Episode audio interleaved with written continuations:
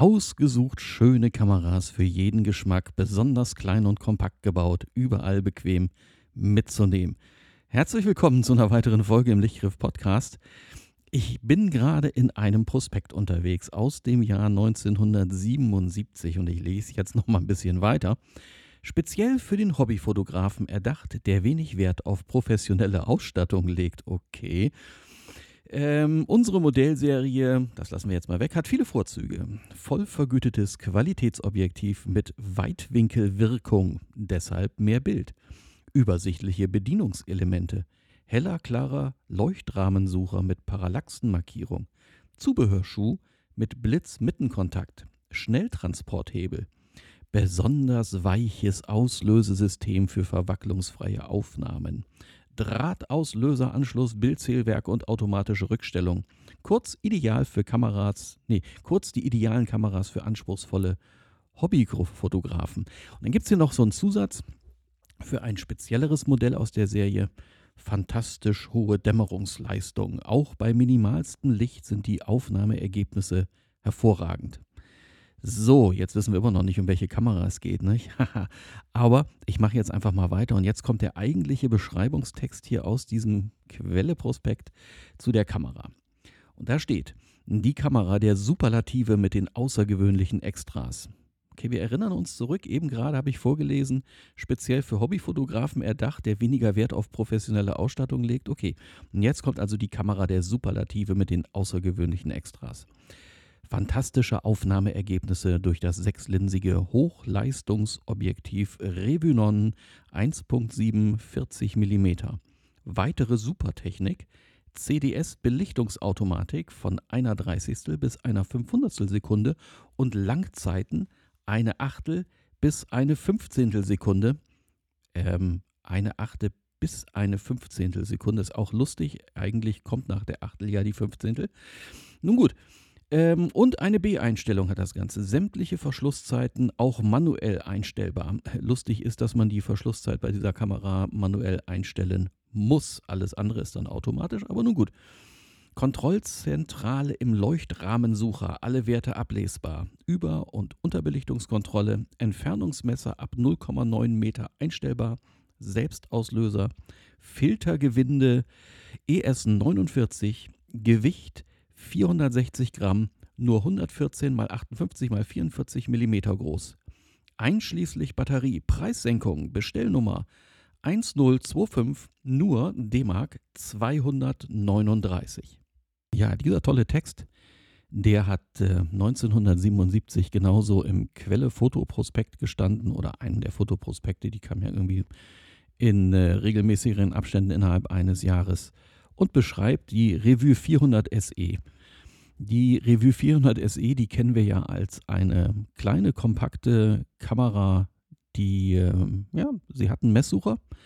Ähm, sie ist wirklich klein und kompakt, äh, handlich, hat jetzt wirklich nicht unbedingt die professionellen Features. Also da hatte ähm, die Beschreibung in der Einleitung zumindest gar nicht mal so ganz unrecht. Ähm, für den professionellen Fotografen ist die Revue 400 SE sicherlich nicht geeignet. Das liegt auch alleine schon daran, dass man bei ihr ja nur die Verschlusszeit einstellen kann. Die Blende wird dann automatisch über die Belichtung gesteuert.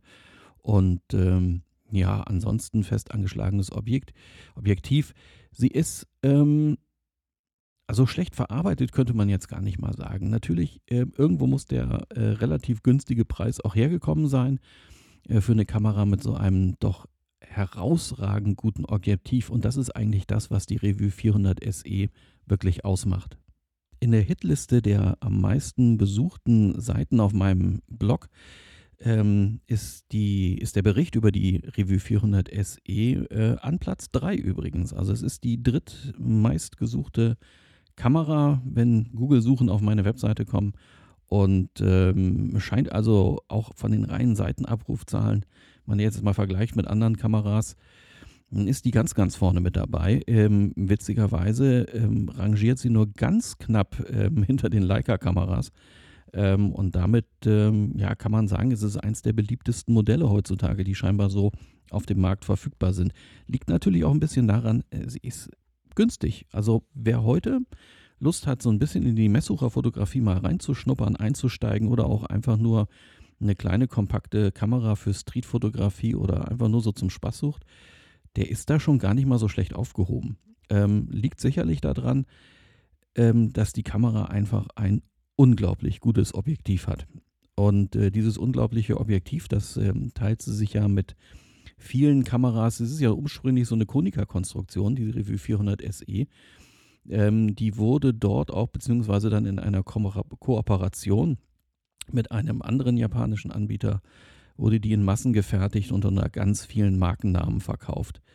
Ähm, nichtsdestotrotz ähm, eine Kamera eben, die, glaube ich, ähm, wahrscheinlich vielen den Einstieg in die Fotografie geebnet hat. Das war bei uns nicht anders. So ein Ding hatten wir nämlich, als ich ein Zehnjähriger war, hatten wir nämlich genauso eine Kamera zu Hause und das war auch ähm, ehrlich gesagt mein Einstieg überhaupt in die Fotografie. Eben mit so einer Revue 400 SE. Ähm, es ist eben so eine Kamera, die ist ähm, verglichen mit den anderen Revue 400 Modellen halt doch eine ganze Spur weiter. Ja, da gab es ja diese Revue 400S, es gab eine Revue 400L, eine EF und eine EE. Ähm, die L beispielsweise äh, sieht man heute auch noch ganz oft in ähm, ja, so Kleinanzeigenportalen. Ähm, die hat überhaupt keinen Messsucher. Da muss man Zonenfokus machen. Sie hat ein 1 zu 2.8 38 mm Objektiv. Das ist gar nicht mal schlecht, aber es ist halt ein sehr simpler Vierlinser, der jetzt, ähm, ja, der, kommen scharfe Bildergebnisse raus, könnte man ähm, exakt fokussieren. Aber wirklich weltbewegend ist das dann halt eben nicht. Die 400 SE mit ihrem Objektiv, die hat halt den einen äh, Vorteil, wirklich, es ist ja ein Sechslinser, er ist wirklich wahnsinnig kontrastreich, wahnsinnig scharf für mal, eine Kamera in dieser Preisklasse, das darf man nicht vergessen. Und ähm, dieses, äh, ähm, dieses ganze Konstrukt drumherum mit dem dazu wirklich exakt passenden Messsucher macht es halt eben möglich, dass man auch wirklich auf den Punkt fokussiert und damit auch tatsächlich ein bisschen gestalten kann. Ähm, heißt also im Umkehrschluss, das ist so eine Kamera, obwohl sie eigentlich als kompakte Reisekamera konzipiert ist, ist sie eigentlich trotzdem so, dass man damit äh, hinreichend vernünftig arbeiten kann.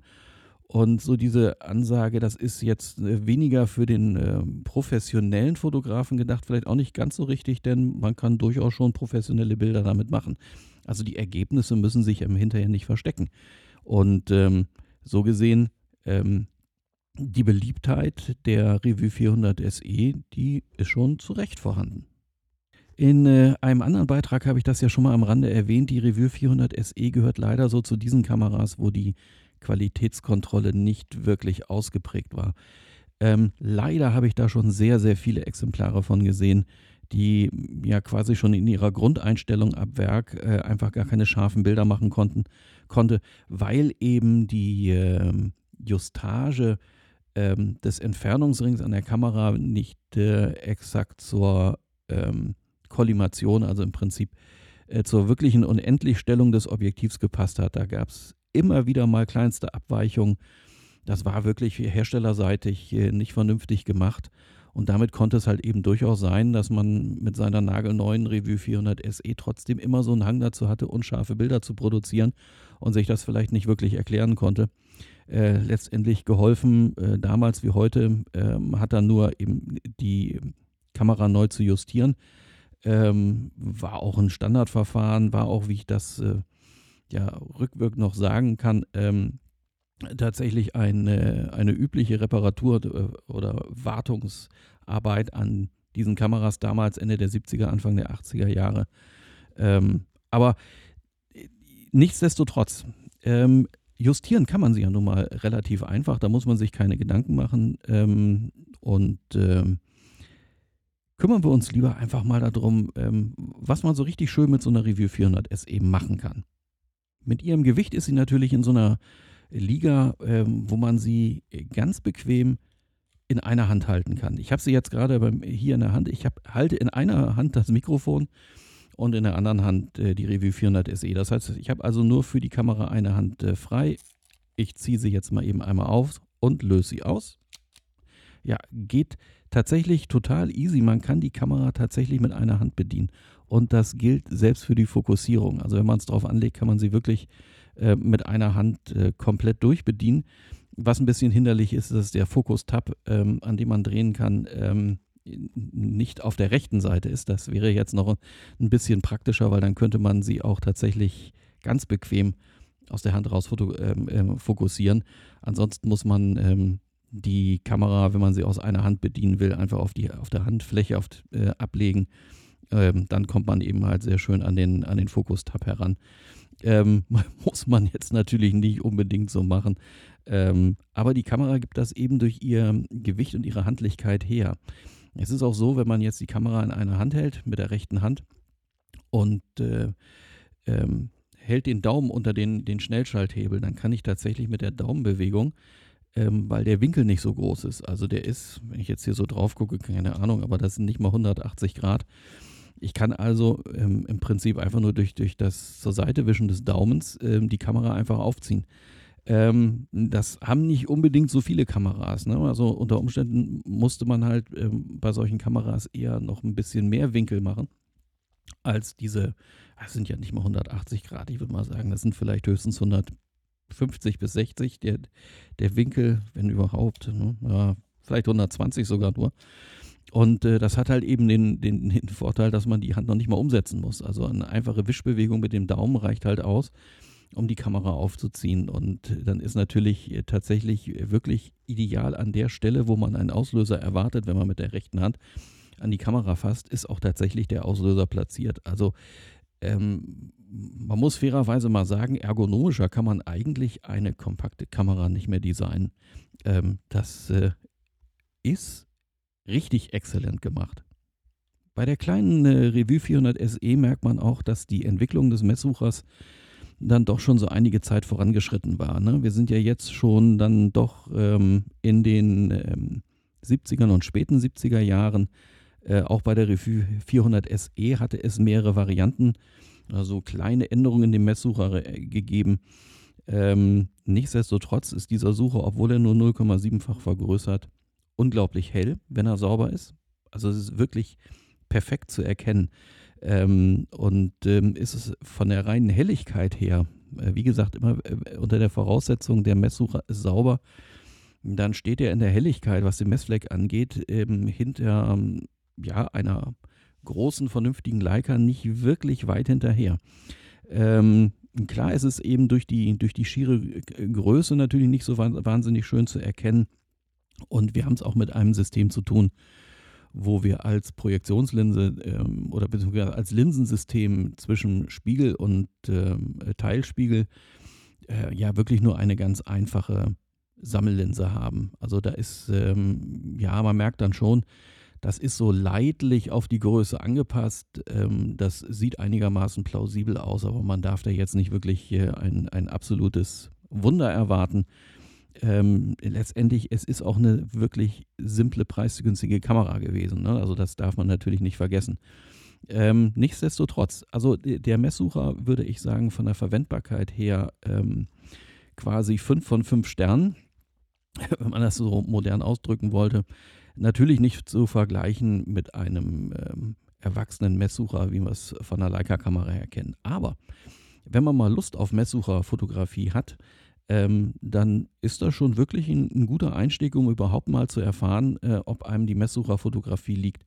Ähm, ist nicht vielleicht der idealste Einstieg, äh, weil ich immer noch der Meinung bin, die Konica Auto S2 oder Revue Auto S22 ist das baugleiche Modell. Ähm, die sind äh, für den Einstieg in die Messsucherfotografie besser geeignet, weil der Sucher wirklich größer ist und ähm, so, so ein bisschen angenehmer in der Handhabung. Auf der anderen Seite ist natürlich der Formfaktor dazwischen. Ne? Und die ähm, Revue 400 SE mit ihrer Größe ist natürlich schon wirklich ein kleiner Knaller. Ne? Ähm, passt überall rein und ich habe ein exzellentes Objektiv vorne eingebaut. Also die Kombination, die hat man nicht, nicht wirklich oft. Die Funktionsweise, die ist äh, relativ simpel. Ähm, man hat eine, ähm, eine Zeitautomatik oder ja, man müsste eigentlich eher sagen, die Blendenautomatik. Das heißt, die Zeit wird manuell vorgegeben. Das heißt, äh, vorne am Objektiv ist ein Verschlusszeitenring, den kann man einstellen zwischen B und dann von einer Achtelsekunde bis einer Fünfhundertstelsekunde. Und ähm, das gibt man also quasi vor, die Verschlusszeit. Ähm, und die Kamera wählt dann über die Belichtungsmessautomatik ähm, die dazu passende Blende automatisch. Ähm, man kann die Blende auch leider nicht manuell einstellen. Man müsste dann halt eben tricksen, indem man auf eine passende Lichtquelle ähm, ja, äh, die Kamera ausrichtet, bis sie eine bestimmte gewünschte Blende anzeigt. Dann kann man den Auslöser halb durchdrücken, dadurch wird die äh, Messnadel fixiert. Und dann kann man natürlich eine beliebige Verschlusszeit einstellen und auf die Art und Weise kann man natürlich die Kamera austricksen und in einer beliebigen Zeitblendenkombination fotografieren. Ähm, so aus der Hand heraus leider geht das nicht. Bei meinem Exemplar jetzt hier, das ist eine Bastelkamera, an der habe ich schon so einiges rumgeschraubt. Da habe ich mal so ein kleines Löchlein an der Seite gebohrt, wo ich einen Draht reinschieben kann und mit dem kann ich dann im Prinzip die Messnadel äh, in eine bestimmte Stellung bringen und dann auslösen. Das ist eine sehr hemdsärmlich schräge Konstruktion um die Kamera zu überlisten. Ähm, das ist gar nicht mal so schlecht. Ist natürlich nur völlig blöd zu bedienen, aber das war mal so eine Idee, die ich hatte, das Ding umzubauen. Rein theoretisch könnte man auch vorne, wo das Logo der Kamera ist, ähm, einen kleinen Schlitz reinfräsen, weil denn ähm, ja so ähm, in dem Bereich des Auslösers ähm, daneben findet man ähm, dieses, diese Messnadelkonstruktion und letztendlich funktioniert das ganz simpel. Ähm, man hat ein Drehspulinstrument, das wird über die äh, Fotozelle, die vorne im Objektiv drin ist, äh, gesteuert und zeigt dann je nachdem, wie viel Licht einfällt, eben ähm, ja, einen anderen Wert an mit der Nadel. Und diese Nadel, die ist, ähm, ja, die ist gewinkelt und ähm, an dem, da gibt es halt einen so 90-Grad-Knick drin und dem gegenüber liegt ein ja, so ein äh, sichelförmiges Messingteil. Ähm, das wird dann dagegen gedrückt und das ist, ähm, das hat eine äh, gebogene Form, die eben so aussieht wie eine Sichel und ähm, je nachdem, an, wel an welcher Stelle jetzt die Nadel steht, ähm, bewegt sich diese Sichel mehr oder weniger weit in diesen Klemmmechanismus rein und das sorgt dann dafür, dass äh, beim Runterdrücken des Auslösers die Blende mehr oder weniger geöffnet wird. Also rein mechanischer äh, Übertragungsweg, eigentlich ganz pfiffig gemacht, hat natürlich eine wirklich begrenzte Genauigkeit. Also mehr als plus minus eine Blende ist in dieser Mechanik schon mal nicht drin, in der, ja, in dem Messsystem selber. Ja, das misst halt im Groben die, die Helligkeit. Ähm, man sollte da nicht davon ausgehen, ähm, also es wäre für mich keine Kamera, um es mal so auszudrücken, um damit Dia zu fotografieren, weil dafür ist das Messsystem einfach zu ungenau. Und wenn es einem da jetzt wirklich drauf ankommt, dass das Dia perfekt belichtet rauskommt, ja, da ist die, die Revue 400 SE vielleicht nicht das Richtige. Wo sie natürlich eine super gute Figur macht, ist bei modernen Schwarz-Weiß-Filmen. Die haben weiten Belichtungsspielraum, da kann es einem auch völlig egal sein, ob man da den falschen Batterietyp eingelegt hat. Nee, die brauchten ja schon irgendwie ihre Quecksilberbatterien. Ähm, das da kann man heute einfach eine, eine ähm, Silberoxidbatterie einlegen. Die hat dann zwar eine höhere Spannung, die Kamera kann man auch umjustieren. Es gibt äh, zwar nur eine Serie, ähm, die hatte keinen variablen Widerstand an dem Messinstrument. Das heißt, da musste man das quasi so hinnehmen oder eben löten. Aber ansonsten kann man die tatsächlich umjustieren und dann eben grob auf das einstellen, was heutzutage so eine Silberoxidbatterie hat und dann ist alles wieder gut. Aber ähm, immer im Hinterkopf behalten, die Messgenauigkeit dieses Belichtungsmesssystems ist jetzt nicht so weltbewegend, als dass man sich da drauf verlassen sollte. Und äh, man sollte also immer damit rechnen, äh, eine Blende, äh, einen Spielraum von ein bis zwei Blenden da drin zu haben. Alles andere, ähm, ja, wird, wird sonst kritisch. Dazu noch vielleicht äh, die ISO-Verstellung oder ASA, wie wir es früher genannt haben. Äh, die kann man ähm, einstellen zwischen 25 und 800. Äh, auch in Drittelstufen dazwischen, also auch derjenige, der mit, so wie ich gerne mit 250 ASA äh, fotografiert, ähm, kann das einstellen, ähm, ob das wirklich, wie gesagt, genau darf man es da nicht unbedingt nehmen. Äh, meiner Erfahrung nach aber vor allen Dingen, wenn man die äh, umjustiert hat, dann äh, klappt das äh, ganz prima. Umjustieren, das könnt ihr auch selber machen. Ähm, den oberen Deckel kriegt man ja sehr leicht runter, also im Prinzip den Schnellschalthebel abschrauben, die Rückspulkurbel raus, dann die ähm, zwei oder drei Schrauben sind es, äh, die da an der Seite verteilt sind. Oder zwei Schrauben hier, die, die kommen dann auch raus und dann hebt man das nach oben ab.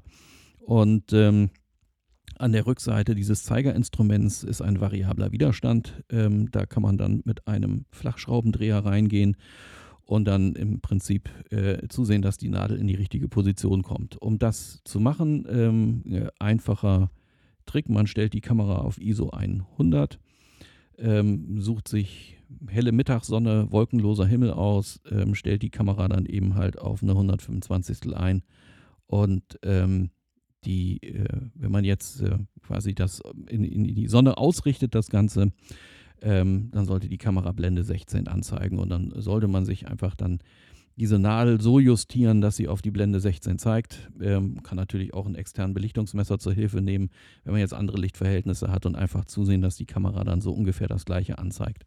Ähm, es ist aber schon nicht schlecht, das am oberen Rand zu machen. Ähm, optimal linear ist das nicht immer unbedingt.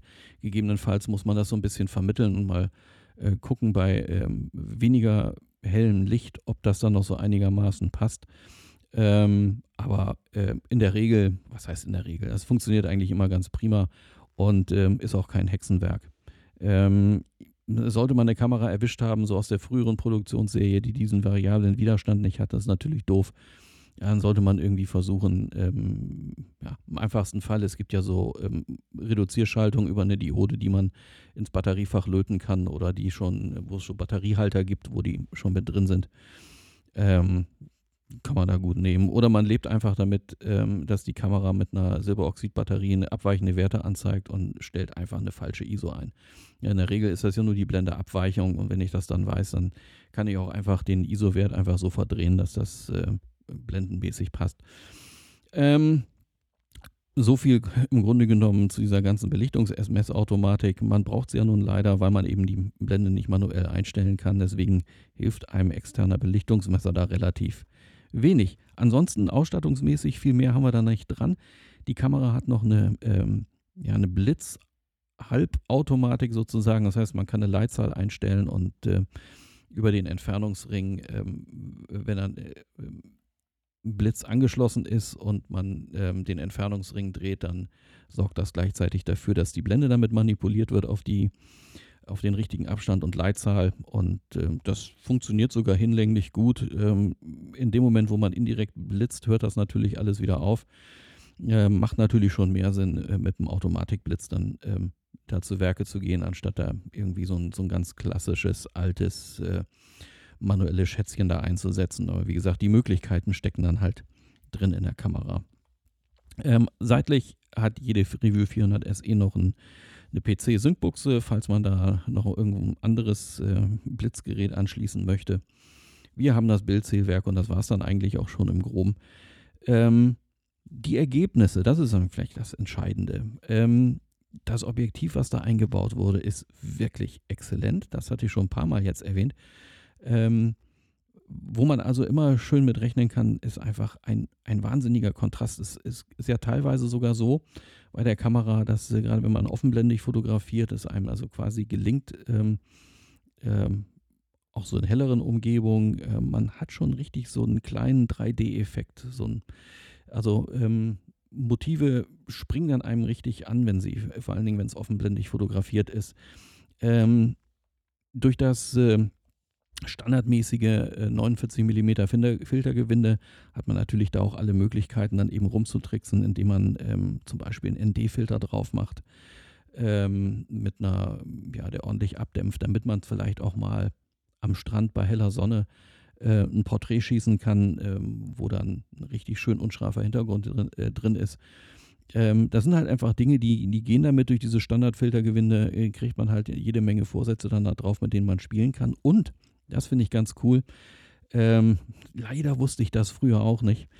Ähm, die Kamera ist ja im Grunde genommen baugleich mit den ganzen Konica-Modellen und die ganzen Abmessungen in der Kamera sind exakt wie bei der Konica Auto S3. Und für die Auto S3 gibt es einen sogenannten Auto-Up. Das ist ein Makrovorsatz, ähm, der korrigiert die Linse, also der sorgt dafür, dass, du, dass man halt den äh, den Makroeffekt auf dem Bild hat, die Vergrößerung und korrigiert über ähm, ja, so, ein, so, ein, ganz schräg geschliffenes Glas ähm, den Messsucher, damit man eben auch auf Motive in bis zu äh, 50 Zentimeter Entfernung äh, fokussieren kann. Ist super hilfreich, wenn man vielleicht gerne mal irgendwo näher dran geht, ein bisschen Makro macht oder so, weil es erweitert den Spielraum der Ka äh, Kamera kolossal. Und dieser äh, Auto Up 3, wie er heißt, von Konica, passt exakt auf die Revue 400 SE drauf und funktioniert damit tadellos, wunderbar.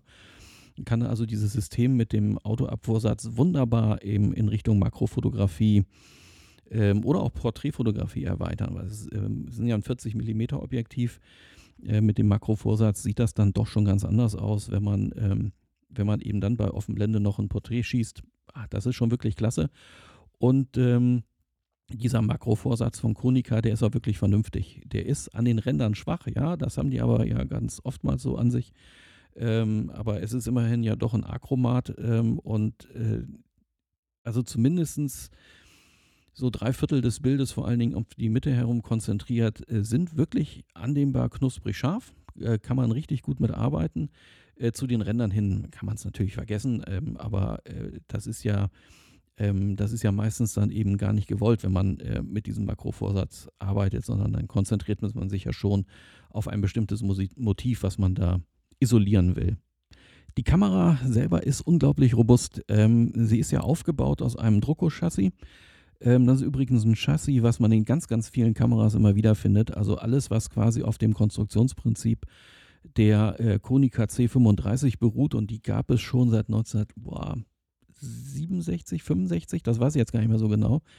Da ist dieses Chassis im Innenleben eigentlich nie großartig verändert worden. Es gab davon nur eigentlich zwei Varianten, ähm, die dann damit zusammenhingen, wie groß die Objektivplatine ist, die dann eingesetzt wird. Ähm, das haben die auch damals immer schon ganz sauber in Baugruppen aufgeteilt und dann gab es halt eine etwas, ja, eine, eine geänderte Platine eben für dieses 2.8er Objektiv ähm, oder eben für dieses 1 zu 1.7 äh, die haben einfach nur andere Befestigungspunkte bzw. Bohrungen dann da drin. Ähm, aber witzig ist einfach, dass das Grundkonstrukt ähm, äh, eigentlich immer das gleiche ist. Und ähm, in der Kamera gibt es so gut wie kein Plastik. Also ich finde das wirklich faszinierend. Ähm, äh, die 70er Jahre waren ja eigentlich auch schon so eine Zeit, ähm, wo es den Herstellern bewusst wurde, dass man mit Kunststoff sparen kann. Aber das findet man an dieser Kamera nicht. Also da ist noch alles. Äh, bei der 400 SE ist der gesamte Objektivtrieb, die Tuben, wo die Linsen drin äh, sitzen, komplett äh, aus Metall gedreht. Äh, wirklich ganz hervorragende Qualität.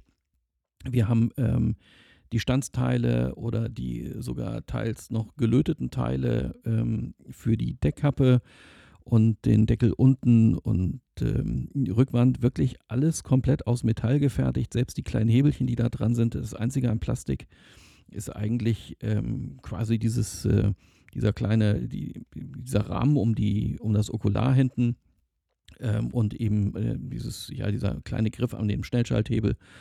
Und ähm, der, äh, ja, da gab es dann auch noch zwei Serien von.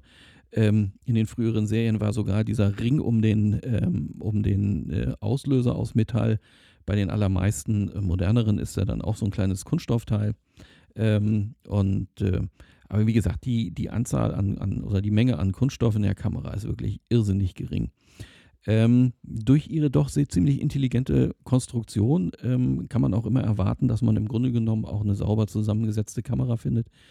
Ähm, ist ja alles in Baugruppen aufgeteilt. Das heißt, in der Produktion konnte man da auch wirklich wahnsinnig wenig falsch machen, so eine Kamera zusammenzusetzen und einzujustieren, wenngleich, wie gesagt, es ähm, doch der ein oder anderen 400 SE leider so ein bisschen an der Grundschärfe fehlt. Aber wie gesagt, das ist justierbar. Ähm, der ähm, Fokusring, der ist ja nur an drei Stellen ähm, mit ähm, ähm, so kleinen Madenschrauben gesichert. Dazu muss man allerdings die Belederung runternehmen. Man sieht dann in dem Chassis und in der Objektivträgerplatte sind ähm, drei ganz kleine schräg angebrachte Bohrungen drin und dahinter findet man diese Klemmschrauben und die kann man dann lösen und den Entfernungsring bzw. die Entfernungseinstellung des Objektivs dann eben manuell so hindrehen, dass er am Kollimator eben die perfekte Schärfe erreicht und dann wieder äh, festklemmen in der Unendlichstellung und dann dann äh, passt das alles ganz, ganz hervorragend bei der Kamera.